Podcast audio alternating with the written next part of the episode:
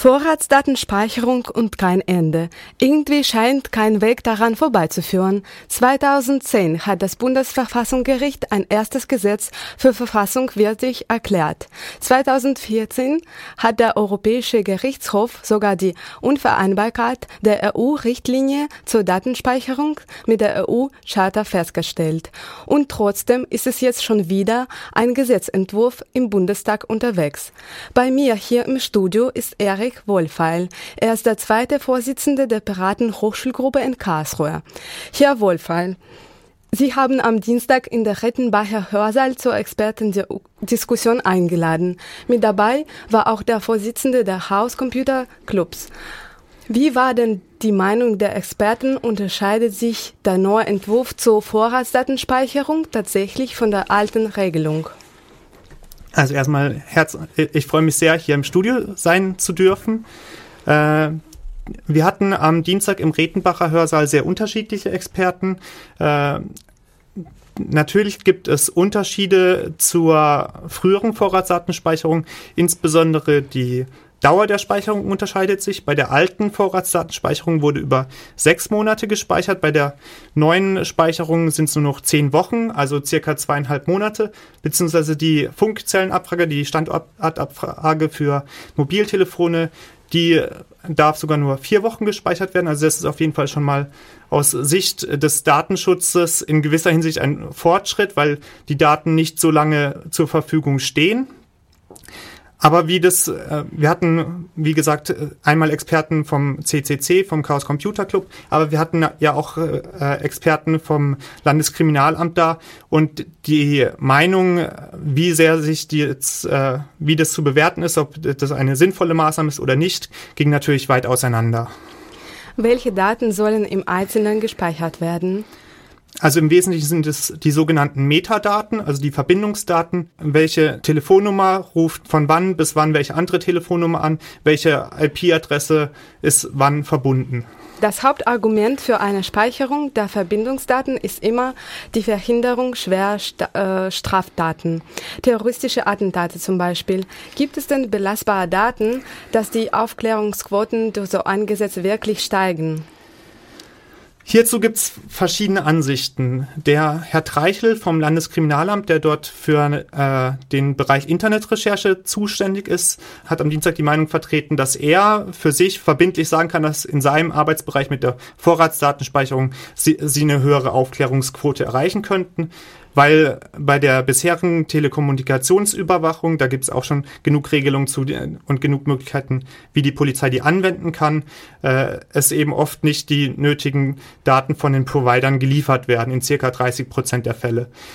Aber das ist, sind insoweit nicht unbedingt belastbare Daten, weil man weiß nicht, ob die Daten da gewesen wären, wenn man die Vorratsdatenspeicherung hätte. Es gibt unterschiedliche Ansichten, ob sie helfen würde. Äh, aber letztendlich ist äh, der Kernkritikpunkt eigentlich, dass die Maßnahme der anlasslosen Massenspeicherung einfach unverhältnismäßig ist zu dem Nutzen, die sie auch selbst wenn sie einen Nutzen bringen könnte, äh, ist die Maßnahme insgesamt wird als von vielen Bürgerrechtlern als unverhältnismäßig angesehen. Weshalb sehen Sie darin einen Angriff in das Grundrecht auf Privatsphäre? Also es ist natürlich so, dass äh, jede Einzelperson natürlich die, die Großteil ihrer Verbindungen sind aus dem sozialen Umfeld, aus dem, dem Privatbereich. Es gibt ja den sogenannten Kern, ich weiß gerade den Fachbegriff nicht, aber letztendlich den äh, Kernbereich des Privatslebens bezieht sich natürlich auf die Familie, aber auch auf die, die Freunde. Das sind eigentlich alles Dinge, die den Staat an sich nichts anzugehen haben. Und hier wird von allen Telekommunikationsvorgängen in Deutschland, von den Bürgerinnen und Bürgern, aber auch von äh, ausländischen Personen in Deutschland, die Daten gespeichert. Und wir wissen seit kurzem, dass Daten, die wir haben, also siehe auch Bundestag, der jetzt sein ganzes Netzwerk austauschen muss, weil er eben sein Netzwerk nicht sicher halten konnte.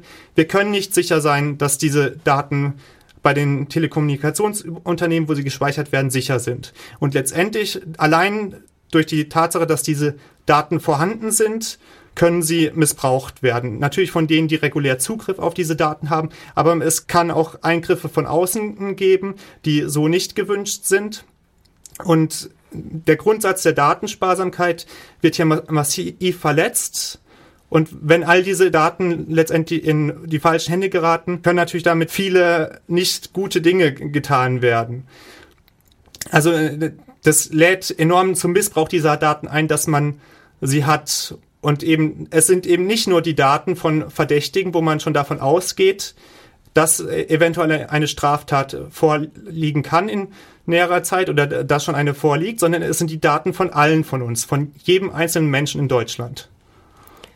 So eine Datenspeicherung ist ja nicht zum Nulltarif zu haben. Gibt es Schätzungen, was das kostet?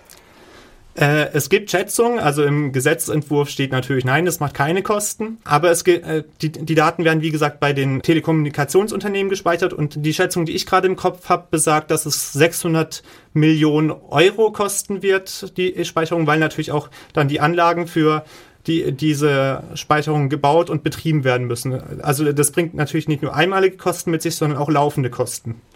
Und wer bezahlt es dann? Das bezahlt nicht der Staat, sondern eben äh, die Anbieter von äh, Telekommunikationsdienstleistungen. Glauben Sie, dass das Gesetz noch verhindert werden kann?